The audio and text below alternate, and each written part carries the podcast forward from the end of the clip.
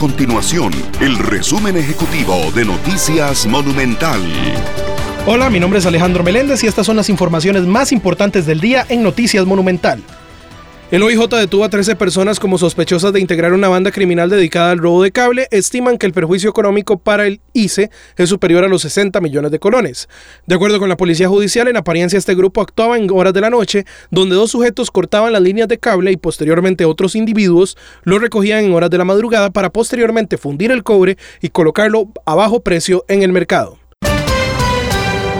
La UCR informó que la Cruz de Guanacaste fue el cantón más afectado económicamente como consecuencia de la pandemia del COVID-19. A esa conclusión llegó la UCR luego de analizar que fue el cantón en el que se percibieron menos ingresos por familia durante el 2020, de acuerdo con el Índice de Desarrollo Humano. Estas y otras informaciones usted las puede encontrar en nuestro sitio web www.monumental.co.cr. Nuestro compromiso es mantener a Costa Rica informada. Esto fue el resumen ejecutivo de Noticias Monumental.